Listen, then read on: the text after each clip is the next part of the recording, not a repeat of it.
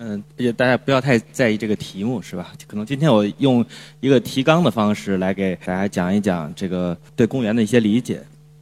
当我们想试图理解一个东西，比如说试图理解一辆吉普车的时候呢，如果你搞一个调研去收集一些数据的话，有些人可能会得出一个结论，他说这辆车呢，它在一天当中呢会右转二十五次，左转十次，所以呢这辆车呢是一个特别善于右转的这么一辆车。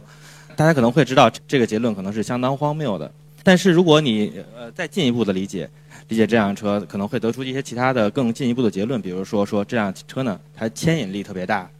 但是呢，风因为风阻也非常大，所以开不快。另外，重心特别高，还特别费油。呃，这个结论呢，实际上就相对来说是比较靠谱的了。但是呢，它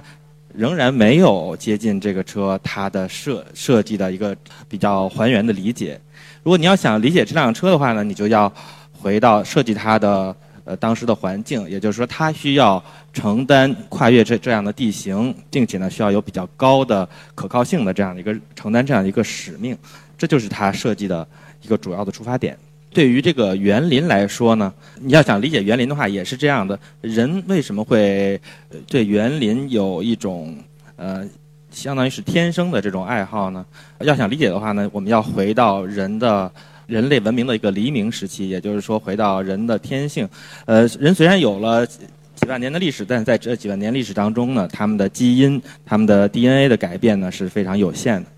而而今天人对呃公园的这种先天的喜好呢，很有可能是呃不是说很有可能，就是和他们的这种一些自然属性是有关系的。而这些能力对这些环境的识别能力呢是。呃，植植是植入到人的基因当中的。比如说，我们现在看这样的一幅画，我们看这里面有些什么元素呢？呃，比如这里首先有水，呃，有水源，还有一些呢，像鹿群这样的野生动物，它们在饮水。呃，另外还有这些像家畜驯化的家畜羊羊群。这里有这个地形呢是略微起伏的，然后有一些很大的看起来。好像是很古老的树木，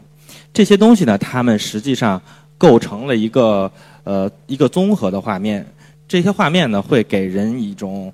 呃安心的感觉，而这种这种给人的这种安心的感觉呢，并不是人通过训练而获取的，而是他们呃先先天的一种能力。其实呢，我们可以给大家讲一讲，为什么这样的一种一个环境会给这个。呃，人一种安心感呢。我们看，首先这种水源，尤其是山泉或者是流动的溪流呢，呃，它是一个非常可靠和安全的饮用水来源。呃，另外像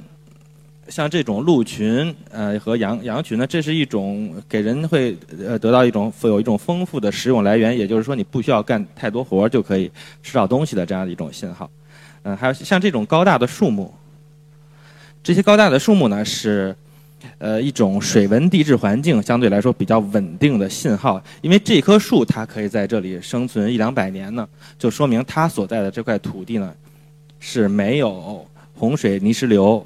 呃威胁的。这是一个对于对于这个人来说能够识识别大树的这样的一种信号的话呢是非常重要的。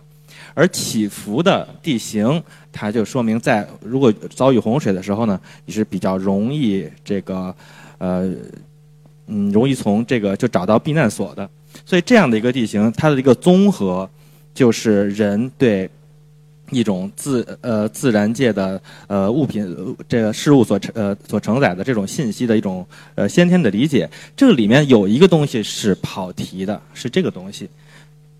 呃，如果没有他的话，这幅画是是托马斯科尔他画的比较著名的一幅，呃，关于呃人的理想环境的这样的一种一个画面。这个东西如果把它去掉的话，似乎又让人觉得不是非常安心。为什么呢？那就可能回到霍布斯说的这个人的这种原始状态，或者说是。呃，所谓的达尔文世界的一个弱肉强食的状态，也就是说，这些人他们可以互相杀戮，把对方作为自己的食物。而有了这个这个东西，它就是说明在这个世界当中呢，它有共同体的存在。而这种共同体，这个相当于是一个信仰的共同体，把这些人组织在一起，使这个画面呢就显得更加的宁静。这个画呢，在西方的有一个称呼叫做阿卡迪亚。阿卡迪亚呢是在伯罗奔尼撒半岛内部内陆的一个呃一个地方，在这个古希腊时呃时代，在城邦就在城市化发展到一定程度的时候呢，呃各个城邦的居民呢，把他们心中所理想的这个环境呢，就称为阿卡迪亚。也就是说，这样的一个大概是这样的一个环境，代表他们心中的人居环境的理想。嗯，我们再看，嗯，这个是。这是苏州，我想大家很熟悉。杭州、南京和武汉这些城市呢，我们可以看他们的，他们实际上呢都是在祖先这些居民他们在环境当中识别出来的阿卡迪亚的环境当中发展出来的名城。而这些城呢，你看无一例外的都是有这种山丘和一些起伏的地形的，呃，也是这些城市的繁荣呢，实际上正恰恰证实了人类的直觉的正确。那，我们看。嗯，人的这对这些环境的识别呢，它是通过人接触到这些自然的信息，主要是视觉的信息，然后大大脑呢分泌大概这四样东西，这四样东西呢是对人人会对大家对看到呃人呃分泌这四样东西呢是会人会有一种正面的情绪，比如说多巴胺、五羟色胺，这个叫催产素。呃，催产素呢，就并不是说只有在生孩子的时候才会分泌的。一般这个母亲呢，受到宝宝的这个刺激，它会分泌这个催产素，然后呢，它会呃分泌乳汁，然后这个是叫做内啡肽。内啡肽实际上就是人体内分泌的一种类似于吗啡的物质，它是给人一种呃相当于是一种化学信号的奖励。然后有这些东西的刺激，人会把这个环境识别识别成为一种友好的环境。呃，我们看，但是呢，并没有一个呃什么证证证据来证明了脱离了刚才我们说的阿卡迪亚的环境，人就不可以健康的生活。比如说，这是爱斯基摩人他们生活的生活的环境，这里面是没有什么植物的，是吧？他们爱斯基摩人实际上他们使用的接触的基本上都是些动物制品，不管他们的穿着和工具，呃，一般的木质的东西呢都是外来进口的，在在。过去他们的自然状态当中呢都是非常罕见的，而一般铁制的工具呢都是作为传家宝来这个使用。一般如果你有一个铁的矛头的话，它很有可能是在这个呃部落当中已经流传了几百年了。但是他们我们知道他们的健康健康状况并没有出现什么特别大的问题，而且而且像冰岛可能也类似，冰岛呢不会一棵树都没有，可能有一些人从外来引进的一些树种，但是呢我们知道冰岛还是一个呃健康指数比较高的一个。一个国家，我们再看迪拜呢，它被沙漠所包围。这个地方的绿洲呢，呃，有少量的自然绿洲，但是大量的绿洲都是人造的。但是在这样的环境当中呢，我们知道它还是一个相对来说比较正常的环境。嗯，总之呢，并没有什么，呃。证据表明的人一定要在这样的环境内生活。相反的，在现代人如没有一个没有呃接触过这个荒野生存训练的人呢，这种真正的野外反而对他们来说是相当敌意的。在这个里面，可能呃生存是凶多吉少的。呃，以至于呢，在现代人呢当中呢，演演化出了一种新的能力，就是对这种自然环境的所谓阿卡迪亚的一种戒断。比如说，这个是日本电视剧的这个《Legal High》里面的那个古美门律师，他呢，呃，公然声称他有三大讨厌，他一个是讨厌农村，然后他讨厌郊游，讨还有讨厌大自然。他这三大讨厌呢，就表明了他是就是说明他，他声他声称他对阿卡迪亚或者说这种友好自然环境的一种一种戒断吧，他可以呃不接触这种东西而产生正面的情绪。嗯，还有一些替代品，就是这种小型的替代品。比如这些东西呢，可能我们保存在家中呢，它也也产生一些化学良好的生理反应。呃，作为一种替代品嘛，就来缓解我们的这种乡愁 （nostalgia）。呃，还有一个现在现代社会现在有一个更更绝的，就是靠通过电脑，有的时候。嗯，我们有比如有块屏保什么的，就似乎在替代一定程度上在替代公园的园林的作用，或者是有的时候在有些游戏里面一个画面，嗯，可能觉得还不错，似乎也可以停留一会儿。这就是我对从环境心理学的角度谈一谈对公园的理解吧。然后我们在下一个角度才谈用政治经济学的角度来谈一谈公园。我们看这个是一个中世纪晚期的城市，这是圣吉米亚诺。嗯，我们看这个里面有没有？行道树呢？这里面有树，但是呢，我我可以告诉大家，就是说这里面的树呢，全都是在私人的呃园庭院范围的，或者是在私人的土地上的，在公有的空间当中几乎是没有树的。那为什么呢？因为这个中世纪呢，它是在，比如说在可以说在罗马帝国的废墟上，嗯，重新萌发出来的一个新的新的文明吧。它或者说它是处于，呃，西方文明的春天。在在当时呢，实际上可能这些城邦他们的公有财物一般来说都是最小化的，因为我们可以想象，如果在这个里面有一棵树，它会是什么下场呢？呃，它可能就像海海洋一样，因为海洋我们知道，呃，在经济学上有一个说法叫做工地的悲剧，而海洋呢，一般来说就是这样的一块工地，在没有任何法规的约束下呢，大家呢都是要尽可能多的获取这工地里面的资源，因为你如果不做这件事的话呢，其他人也不会客气的，所以在这种情况下，就会发生所谓的工地的悲剧，而在圣吉米亚诺的。呃，城市里也是这样。如果你有一棵树的话呢，那么大家可以把它，呃，砍掉去烧柴。如果你呃说我们要规定一个法律，呃，禁止大家来砍树烧柴的话呢，那么你就需要有一些成本，投入一些成本来监督这个法律的实施。而这个监督这个法律实施所需要的成本呢，可能是大于有这棵树所产生的收益的。这就是在人人类文明的春天的时候呢，我们可以看到它没有，实际上是。基本上没有公园这个东西的，呃，在佛罗伦萨也一样，是吧？佛罗伦萨很大，它被自然所包围，但是它的城里实际上基本上是没有行道树或者是树木的。但是佛罗伦萨的人可能不会认为这是一个特别大的问题，因为它它被这个它的周围的环境是非常优美的。嗯，我们看在呃近代或者是中古到近代之间呢，可能有也并不是说没有园林。啊，比如说像凡尔赛，但是凡尔赛它是一个皇家园林，也就是说它是属于法国国王个人的，是吧？它并不是一个公园。呃，或者像这样的中国的皇家园林，它也不是属于一个公园，应该说是皇帝的私园。嗯，或者是一些达官显贵，像这个是呃博吉亚的教皇的提沃利花园，这也是他个人的花园。呃，再比如说我们苏州的园林，实际上也是属于一些这个士大夫的。呃，真正公园的产生呢，我们呃在在美国这个现象是比较呃重要的，因为美国是大众民主的发源地，呃也是大众民主使公园在在这个城市史当中呢开始呢崭露头角，进入一个比较重要的地位。我们看，但是我们看，就像刚才，呃，德科老师说的，像这样的公园，一般来说都是非常朴朴素的，是吧？因为它既没有没有很高的成本，然后也也没有很高的这种维护费用。我们看，呃，这种公园是它的，它为什么城市的中间会有这么大的地呢？它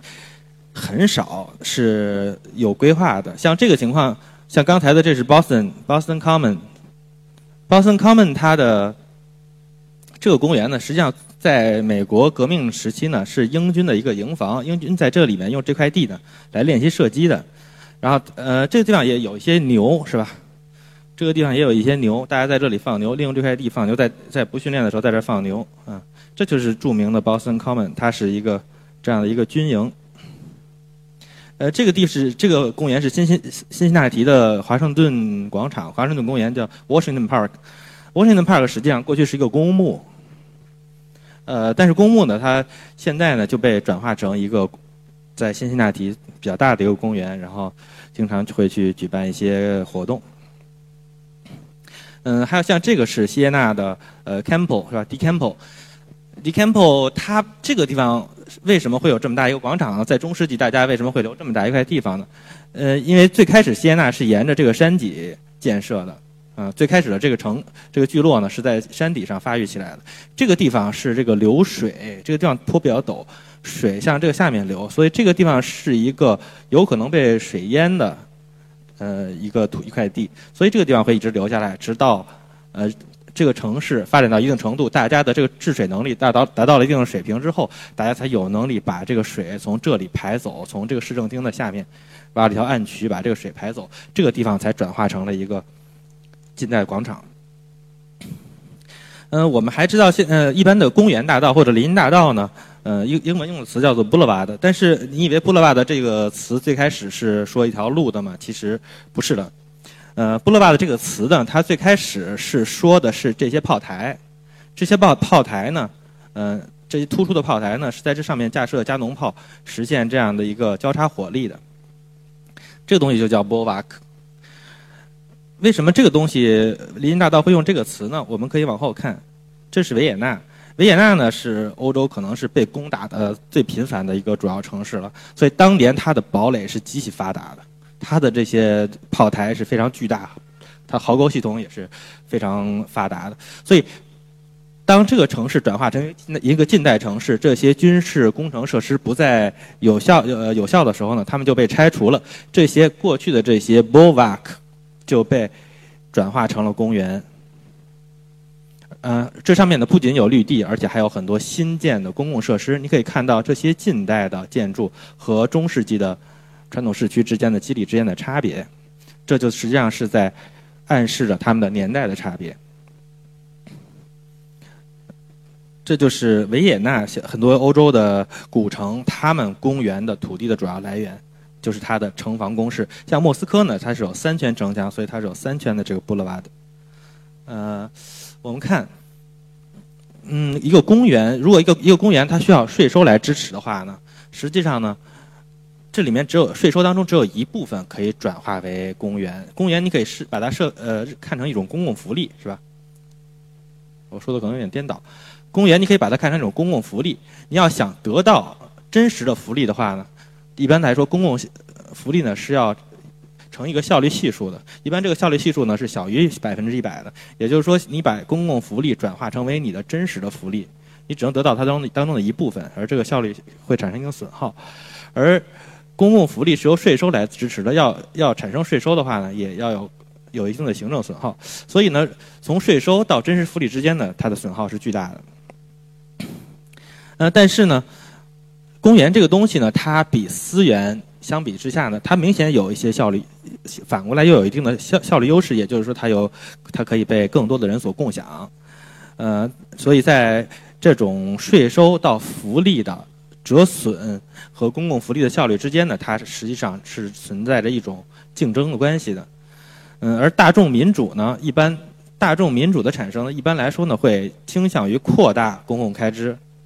这样就会产生一个这个社会福利和和这个社会劳动生产力发展的一个赛跑。呃，当这个这个画面一旦产生的话呢，一个文明呢可能就从它的夏季开始向步入秋季了。也就是说，我们现在在欧洲看到的所谓的“肥猪四国”或者“肥猪五国”，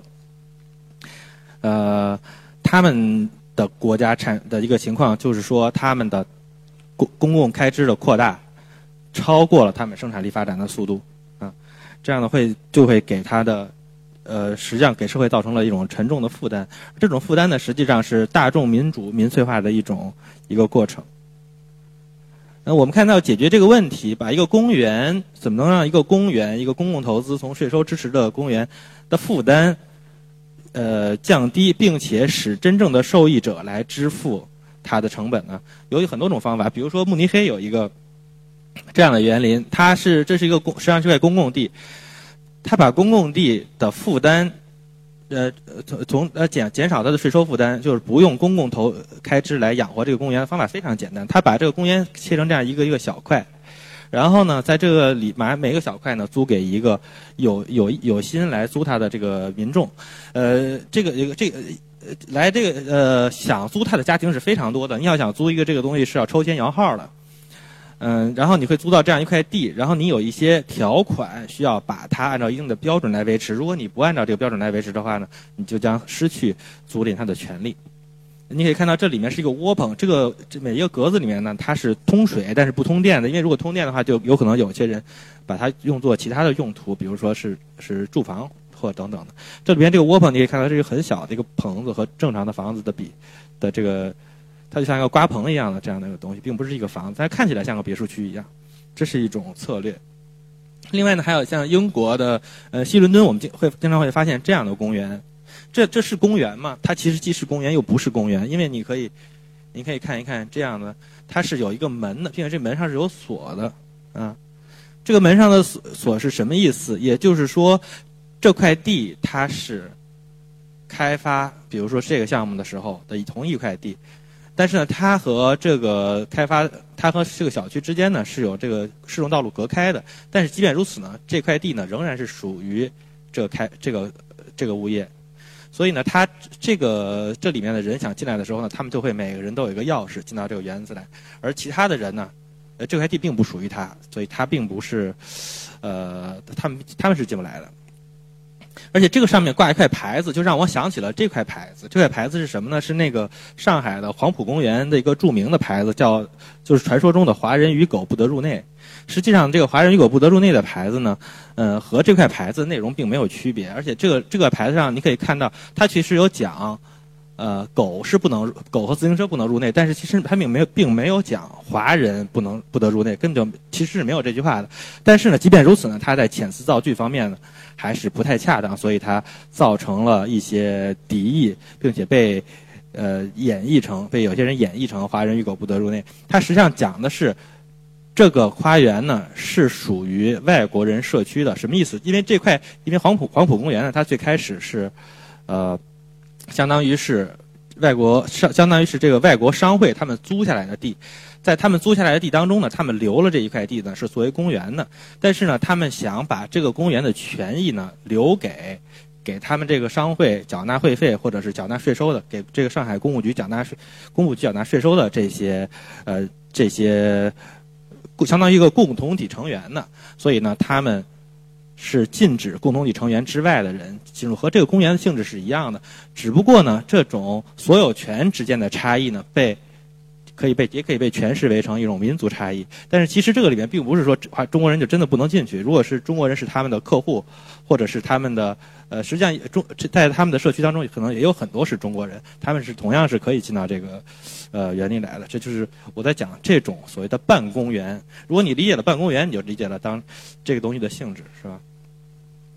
呃，然后第三个角度呢，我从讲讲社会学维度。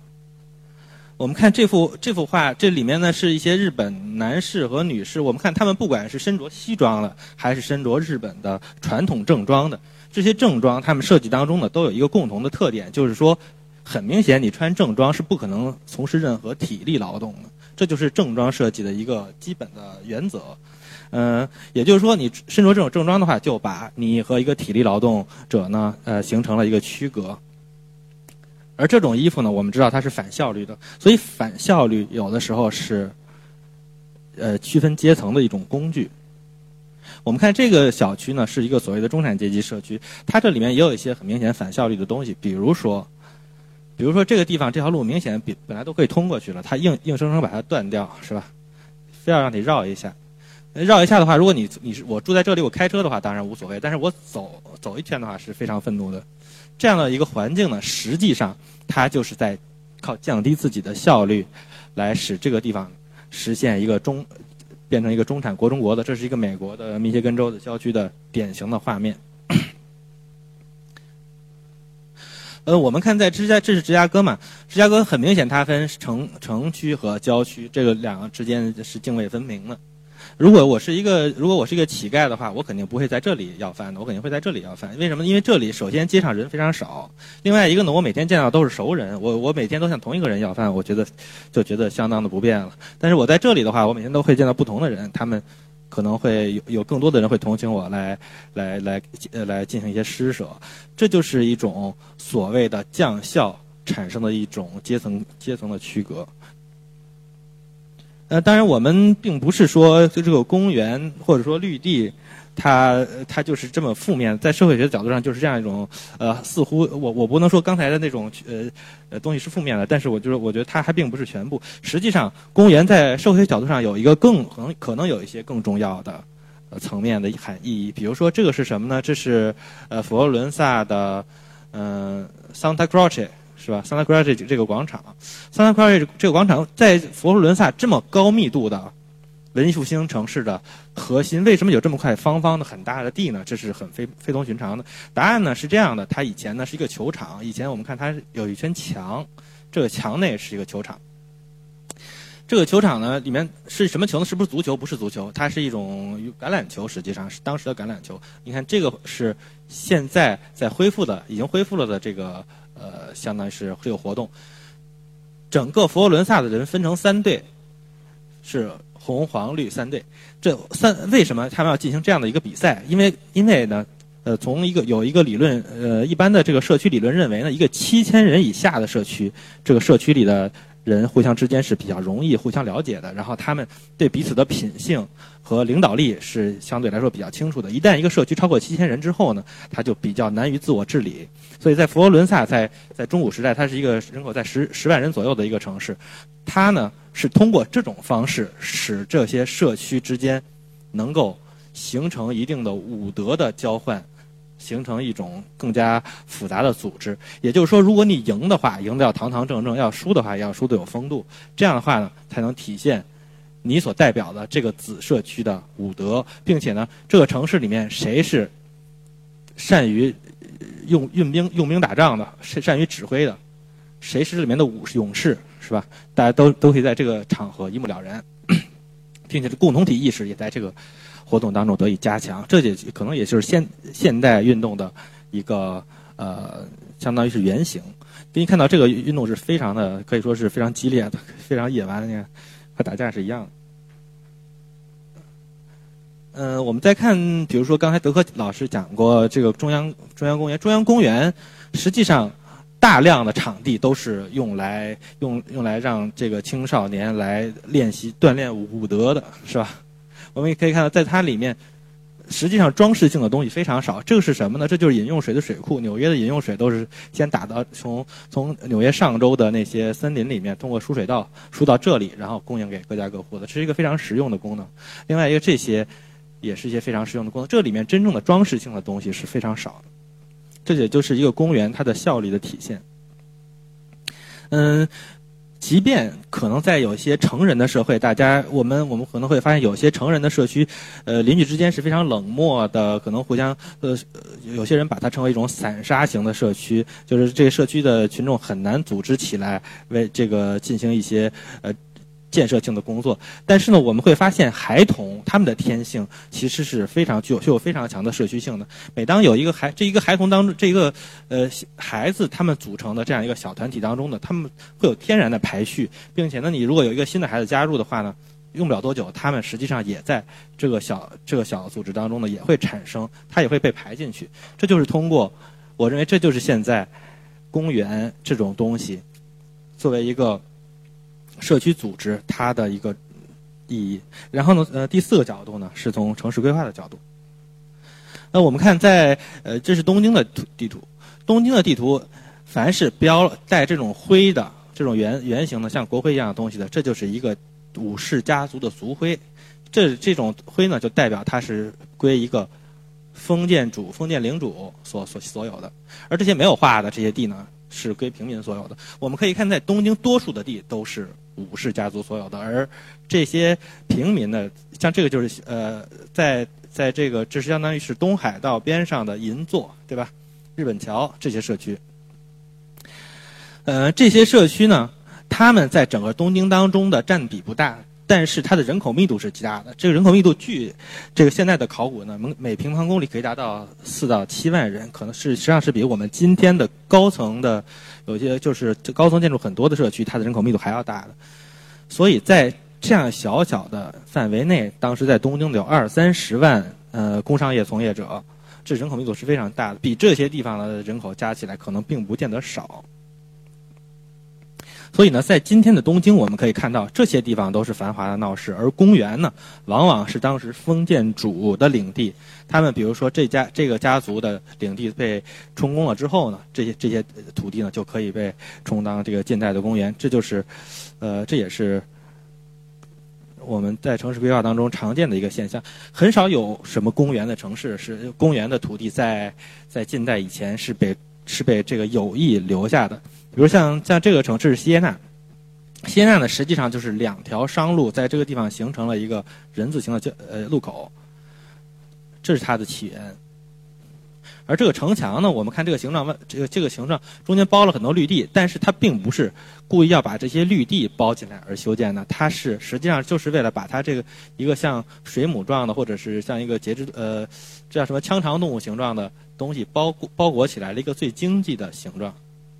但是它它会把一些绿地包裹进来。而这而锡耶纳，它实际上它真正的市区里面是没有什么公园的。但是这对于锡耶纳人人来说呢，并不是一个问题，因为他们对于他们来说，自然是触手可及的。整个城市的规模并不大，很多房子呢，它正面对着主街，它的背面呢就是它的私家花园。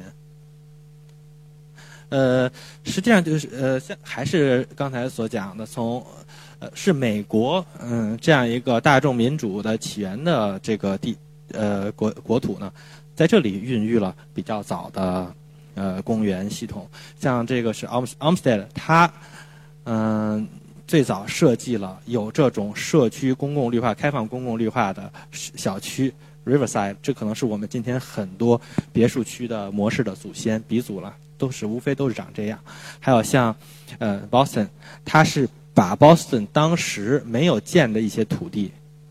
串联起来。呃，或者它它它实际上是把当时的一些呃没有开发的土地把它标志出来，然后呢把它整理成为一个系统，形成了著名的这个祖母绿项链。嗯，我们看我我下面给大家讲几个什么样的公园才能够发挥价值呢？这个可能跟刚才呃刘德科老师讲的有点重复。这是我我讲三个案例，第一个是纽约的 Bryan Park。Bryant Park，我们看到它和它周围的密度形成一个什么样的关系？这里面的每一块地里面有没有绿化率呢？是没有的，是吧？嗯，但是呢，它们整体是有一点绿化，就是在这里。而这里呢，因为它的效率之高，形成了可能世界上最最为这个呃辉煌的，就是为为大家所称为为这个大家称羡的这样的一个公园案例。嗯，我们再看这个是波波士顿的这个 Post Office Square。Post Office Square，这个地方也是它是在一个金融区当中的一块三角形的土地，这个里也是一个非常精致的、受欢迎的公园的案例。另外还有，比如像费城的话，应该是 Rittenhouse Square，这样的一个模式、这样的密度和公园的搭配，使这些使这些很朴素的公园熠熠生辉。嗯，我们再看这个传在美国的呢，呃，各种的所谓的宜居城市当中呢，有一个。总是名列前茅的就是波特兰。我们看波特兰的城市是这样的，大家对波特兰的印象呢是这个这个城市到处都是公园，非常的绿。呃，但是如果你看它的地图的话，你会发现其实有什么公园吗？没有什么太多的公园，有一点点公园吧。只不过这些公园呢，它们的可达性都非常强。每一个你在任何一个地方去一个公园的话，都不会太远。但是实际上，它的每一宗地、每一宗土地里面都是没有绿化的。它这个每一个每宗地实际上很小的一块地，它都是百分之一百的建筑建筑密度。呃，它的这种紧凑导致了一个什么结果呢？它的市中心和自然和真正的自然之间呢，就非常的接近了，因为它把整个的体量呢都压缩在一个更小的区间，它反而会离自然更加接近。而我们再看一个，比如像北京的亦庄呢，它把所有它把各种绿化呢都掺到它的这个里面，来降低它的密度。每一块地里呢，可能建筑密度都是百分之二三十，然后呢，绿化率有百分之三四十。但是从它的整个的大环境来说，它和自然是非常，反而是非常远的。这种，这就是一种，呃，仅你你实际上是在，呃，里面人造绿化的同时呢，可能反而是降低了与真正自然的距离，呃，反而是拉远了和真正自然的距离。我们来看一看为什么，我来解释一下为什么现在的，呃，社区的园林呢，有一种。非常精致化的，有一种精致化的趋势，这是因为呢，实际上现在的土地呢就非常的贵，也就是说，我们客户为了这些绿地，他已经支付了非常高的地价。比如说，在假定在一公顷的土地上容积率是二点零的话呢，假如绿地指标是百分之三十的话呢，它就是三千平方米的绿地。三千平方米的绿米的绿地是什么概念呢？在太原的话呢，大概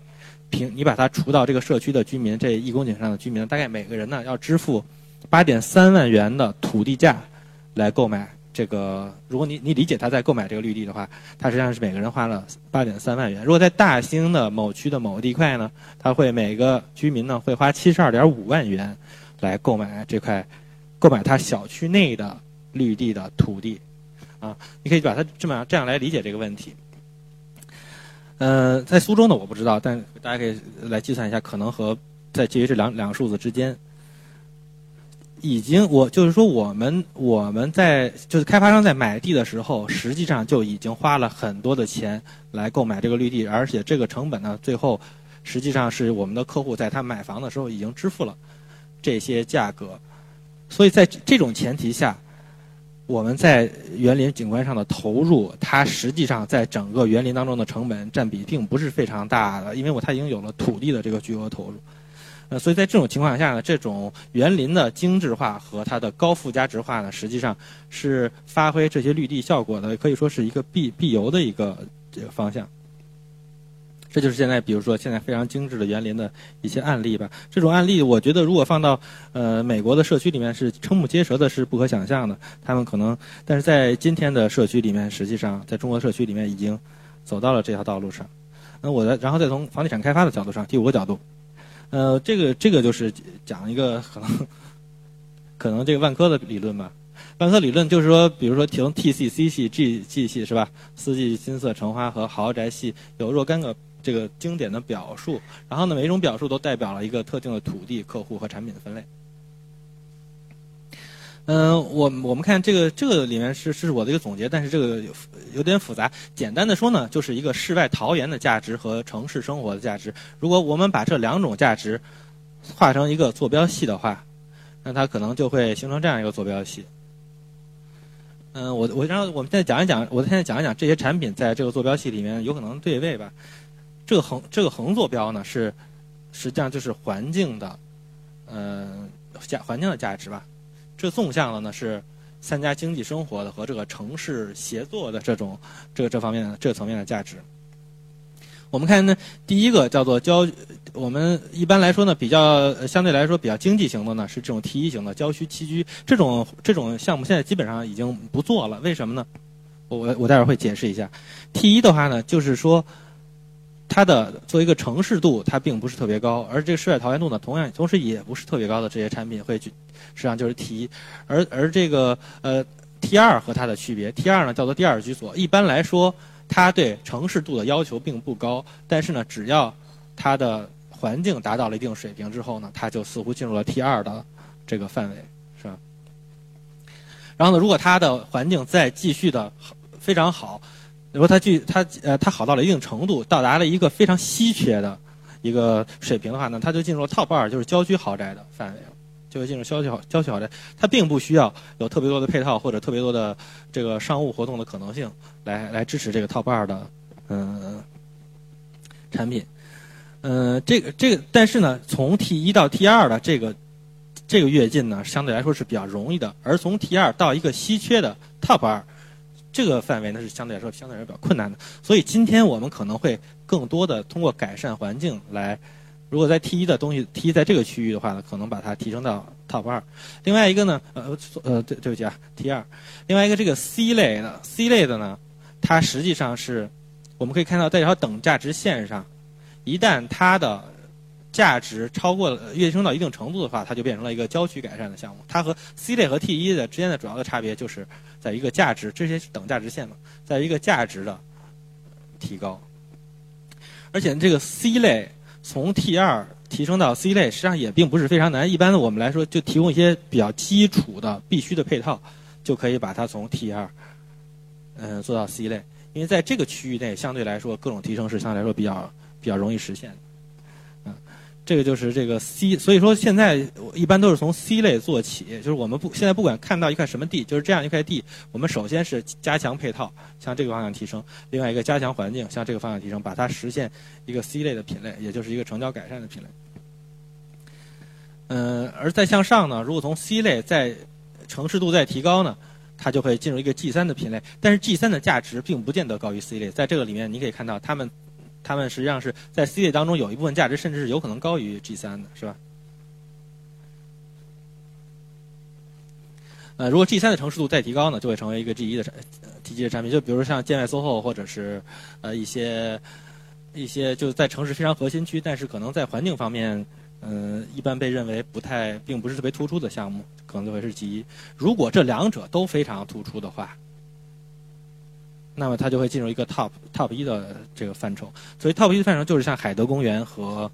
海德公园的附近的呃住区，或者是纽约中央公园附近的住区，他们就会属于是 top 一的范畴。top 一的范畴呢，实际上我们可以看到，嗯、首先它的城市、它的城市配套和它的城市度是非常高的，是吧？另外一个呢，它的世外桃源的价值一般来说呢，也是它有一定的环境价值，就是有一定的公园公园资源，这样的话呢，才会支持一个 top 一的一个品类。这就是一个呃，这就是关于呃房在房地产的角度，我来讲一讲对对这个公园或者说对这个对这个公园价值的体一个理解吧。然后呢，最后一个呢，就是说我我之前讲了五个维度，那么呃第六个维度呢，就是从未来学的角度上来说呢，公务员的未来社会是什么样的？这个呢，我就我想就不不再这个展开了，我可能就把这个作为一个问题来留给留给这个大家啊，这就是我的呃今天的一个汇报吧。